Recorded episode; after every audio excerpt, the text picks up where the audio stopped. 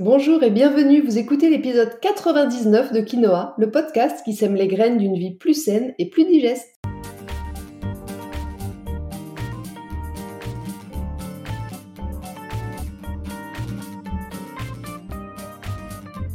Je suis Julie Coignet, naturopathe spécialisée dans les troubles digestifs et les maladies inflammatoires chroniques de l'intestin. J'accompagne aussi les femmes enceintes, les enfants et les sportifs via des consultations sur Montpellier ou à distance et des programmes en ligne.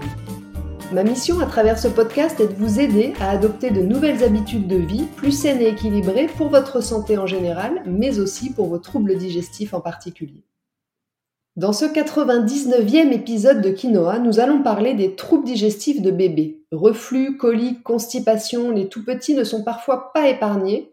Je vais vous aider à comprendre pourquoi et comment vous pouvez les aider. Mais avant d'entrer dans le vif du sujet, J'aimerais, comme chaque semaine, remercier celles et ceux qui prennent quelques minutes pour s'abonner à mon podcast ou me laisser 5 étoiles et un petit commentaire. Vos mots me remplissent de joie et en plus, ils permettent à mon podcast de gagner en visibilité. Alors surtout, ne vous en privez pas. Pour vous faciliter la tâche, je vous ai mis un lien direct dans la description de l'épisode. Cette semaine, j'aimerais tout particulièrement remercier P. Toc qui dit Merci Julie. Vous avez toujours des sujets intéressants et utiles pour se sentir bien et se sentir mieux. Beaucoup de bienveillance dans vos partages de connaissances et d'expériences. Merci beaucoup pour ce gentil mot qui me réjouit. Allez, sur ces belles paroles, c'est parti pour l'épisode du jour. À sa naissance, l'intestin du nouveau-né contient peu de bactéries. Son intestin va être colonisé au fur et à mesure des jours jusqu'à à peu près ses 4 mois, et c'est très souvent cette immaturité du système digestif qui va rendre bébé plus sensible aux phénomènes de colique, de constipation, de diarrhée ou même de vomissement. C'est d'ailleurs pour cette raison que la diversification alimentaire n'est souvent pas commencée avant 4 mois. Aujourd'hui, je vais détailler plus spécifiquement avec vous trois des principaux troubles digestifs courants que je peux rencontrer en consultation chez bébé, à savoir les reflux ou le RGO, les coliques et la constipation. Commençons par le reflux gastrique, le fameux RGO pour reflux gastro-œsophagien. Concrètement, c'est la remontée involontaire du contenu de l'estomac dans l'œsophage.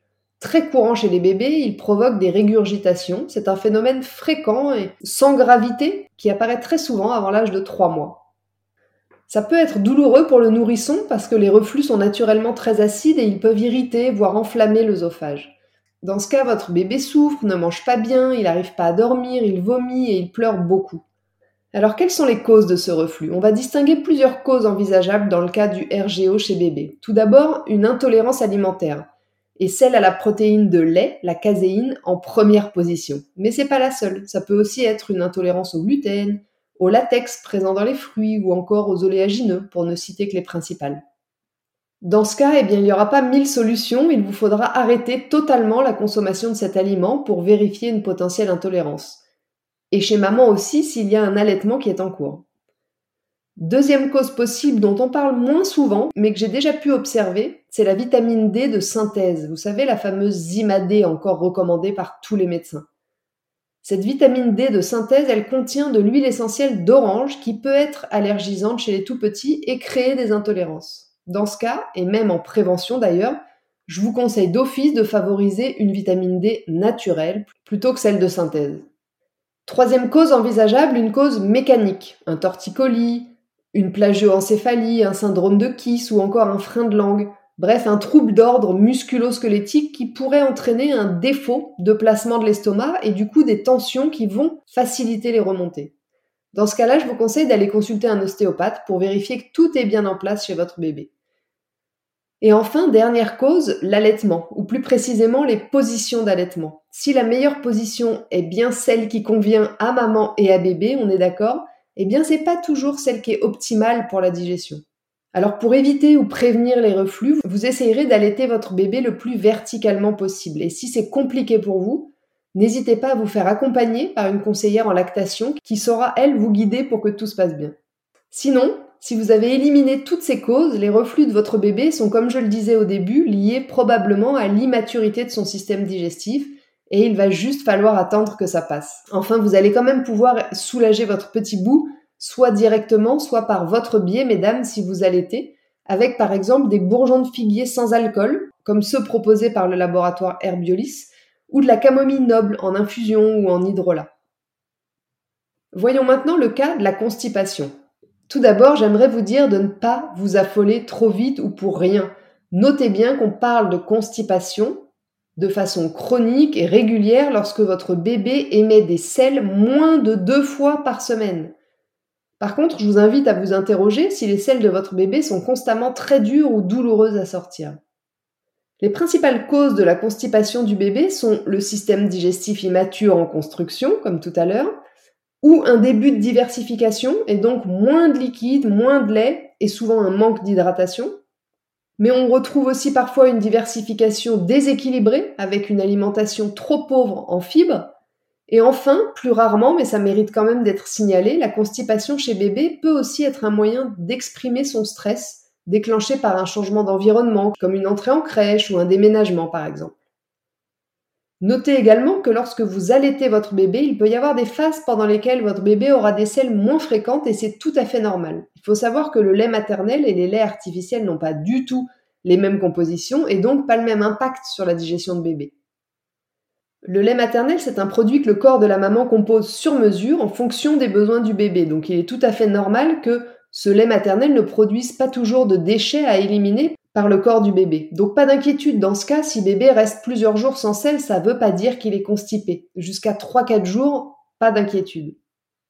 Dans tous les cas, s'il y a constipation ponctuelle et que vous voulez aider le transit de votre bébé, je vous recommande de commencer par bien penser à l'hydrater. Parfois ça suffit, surtout lorsqu'il débute la diversification.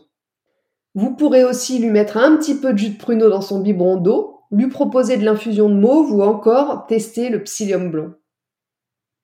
Je vous donne pas forcément de posologie très précise ici parce que, comme toujours, ça dépend des cas.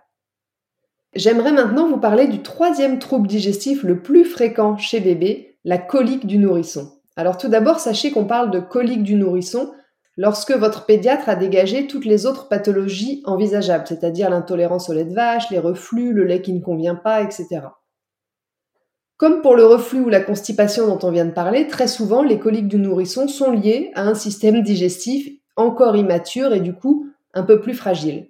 On estime d'ailleurs qu'elle touche jusqu'à 40% des nourrissons âgés de 2 semaines à 3 mois. Pour les reconnaître, c'est assez simple. Votre bébé s'agite ou pleure très fort après les tétés ou après le biberon. Il va replier puis brusquement détendre ses jambes. Vous sentez qu'il a mal au ventre, il a des spasmes, le ventre dur, des gaz. Parfois il serre fort les poings, son visage devient rouge et puis il peut aussi avoir un sommeil perturbé. Une fois que vous aurez fait le point avec votre pédiatre pour confirmer que ce sont des coliques du nourrisson, voici quelques pistes naturaux pour soulager votre bébé. Tout d'abord, si vous l'allaitez, c'est vous, mesdames, qui devez faire attention à votre assiette en évitant au maximum les aliments indigestes et particulièrement l'excès de fibres avec les crudités et les crucifères en priorité. Je vous invite également à boire quotidiennement des infusions à base de fenouil et de mélisse qui vont limiter les coliques. À partir de 4 semaines, vous pourrez vous aider des hydrolats de plantes comme celui de camomille romaine apaisante, de basilic à linalol qui réduit l'espace, ou encore celui de mélisse qui va réduire aussi l'espace mais aussi soulager la douleur. Je vous conseille une cuillère à café dans un biberon d'eau à boire dans la journée ou un pchit vaporisé sur votre sein avant la tétée. Je conseille aussi toujours aux mamans qui allaitent de faire une cure de probiotiques pour soulager bébé et bien sûr de suivre aussi mes conseils pour mettre en place une assiette la plus digeste possible pour vous. Si vous n'allaitez pas, je vous conseille vivement de bien choisir votre lait maternisé. Si le lait de vache ne passe pas, essayez dans un premier temps le lait maternisé de chèvre pour voir si c'est mieux, ou sinon orientez-vous directement vers un lait maternisé végétal. Et n'ayez crainte pour le calcium puisque les laits maternisés sont enrichis de tout ce dont votre bébé a besoin. Et dans tous les cas, évitez la suralimentation, parce que c'est un cercle vicieux. Boire va calmer votre bébé sur le moment, mais à force, le nourrir de façon trop rapprochée ne va faire qu'augmenter ses coliques. Et puis pensez peut-être à la réflexologie plantaire qui pourra soulager bébé, ou alors au massage du ventre avec de l'huile végétale de ricin, toujours dans le sens des aiguilles d'une montre, dans le sens de la digestion en fait. Pour finir, notez bien que les spasmes peuvent aussi être d'origine nerveuse ou anxieuse, donc le calme, la zen attitude et la proximité rassurante avec maman participeront grandement à apaiser votre bébé. D'ailleurs, pendant le Covid, les visites étaient interdites en maternité et j'ai eu des retours de sages-femmes qui ont clairement remarqué une diminution conséquente des douleurs et des spasmes digestifs chez les bébés qui étaient pour le coup beaucoup moins sollicités et donc beaucoup plus apaisés. Les bébés sont de véritables éponges et ressentent vos émotions, qu'elles soient positives ou négatives, ne l'oubliez jamais. Enfin, il est évident que si les symptômes de votre bébé persistent, vous irez consulter votre médecin ou votre pédiatre sans hésiter. Voilà, sur ce, l'épisode 99 de Quinoa touche à sa fin. Je vous remercie de l'avoir écouté jusqu'ici. J'espère qu'il vous a plu et qu'il vous aura donné des pistes concrètes pour soulager votre bébé en cas de troubles digestifs. N'hésitez pas à transférer l'épisode à vos amis ou à le partager sur vos réseaux sociaux si vous le trouvez utile. Je vous invite également à vous abonner à ma newsletter pour ne rater aucun épisode du podcast, mais aussi suivre mon actualité et profiter de conseils chaque semaine directement dans votre boîte mail. La semaine prochaine, c'est l'épisode 100 du podcast. Waouh, j'en reviens pas. C'est passé super vite. Et pour l'occasion, je vous réserve un numéro un peu spécial dans lequel vous aurez un rôle très important à jouer. Je vous en dis pas plus et je vous donne rendez-vous jeudi prochain. En attendant, si vous voulez me faire un petit coucou ou échanger, j'en serai ravie et je vous attends sur Instagram, juliecoignet-du-8 naturopathe. Et n'oubliez pas, comme le disait très bien l'abbé Pierre, il ne faut pas attendre d'être parfait pour commencer quelque chose de bien. À bientôt!